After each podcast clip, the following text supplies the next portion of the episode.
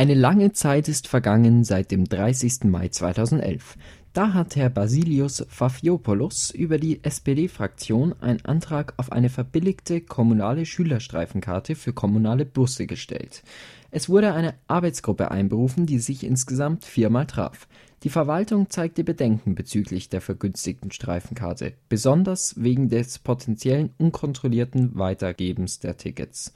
Die Arbeitsgruppe hat daraufhin einen Kompromissvorschlag eingereicht. Bis zu fünf Kindertageskarten pro Kind und Monat werden im Rathaus um 1,50 Euro statt 2,90 Euro ausgegeben.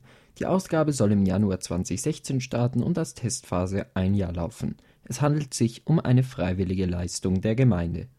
Diesem Antrag stimmte auch die Mehrheit der Haupt-, Finanz- und Personalausschussmitglieder zu, mit Ausnahme von Manfred Schmidt und Bürgermeister Georg Reizberger als Chef der Verwaltung, die die Einführung als kritisch betrachtet und den Nutzen in der vergünstigten Abgabe nicht sieht. Er merkte an, dass Jugendliche ab 15 Jahren nicht die Möglichkeit hätten, das Angebot zu nutzen. Ab 2016 haben Kinder von 6 bis 14 Jahren also die Möglichkeit, vergünstigt bis zu fünf Kindertageskarten pro Monat beim Rathaus zu kaufen. Sollte der Versuch gut laufen, könne das Angebot ausgeweitet werden.